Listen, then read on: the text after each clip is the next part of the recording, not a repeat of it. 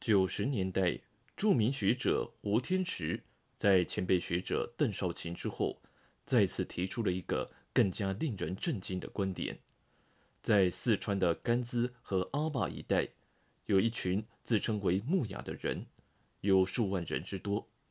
他们有自己独特的语言和生活习俗，崇拜白色。邓少卿和吴天池认为，这些生活在岷江流域。雅龙江流域的木雅人，很可能就是西夏的王族后裔。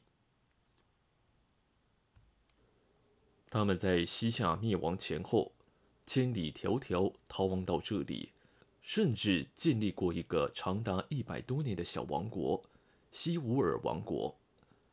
当地人传说，这里曾经是西吴王的行宫。这是一个古老的城市遗址。四川甘孜州的大山深处，城池的规模之大，令人印象深刻。在川西高原，类似的城池遗迹非常罕见。这座高大的土墙明显是夯筑的，很容易让人联想到发源于中国西北的夯土技术。当地人传说，这里是西吾尔王国的都城，但是。没有人从这里发现过可靠的证据，也没有历史记载确认这个城市的身份。这些传说会是真相吗？年轻的西夏学者唐荣尧一直坚信，党项王族在自己的国家灭亡之后，一路逃亡到这里，足迹甚至远到西藏和尼泊尔边界一带。他们逃亡的路线。有一部分与红军长征的路线重合，只不过方向相反。在甘孜州九龙县，唐荣尧发现了一个古老的碉楼，碉楼内的墙壁上全是精美的壁画，这些壁画至少有上百年的历史，至今没有人仔细研究过。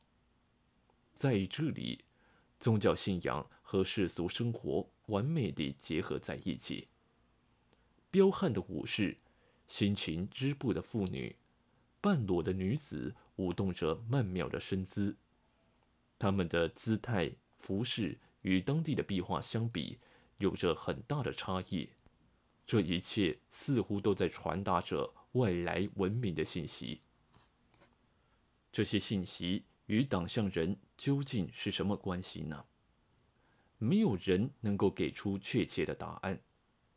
在甘孜州丹巴县的崇山峻岭，耸立着数以百计的碉楼，这些碉楼被誉为世界建筑的奇迹，主要分布在川西高原的木雅地区。当地有很多人相信，他们是党项人的后裔建立的。失去了家园的党项人逃亡到这里，修建了这些高大的碉楼。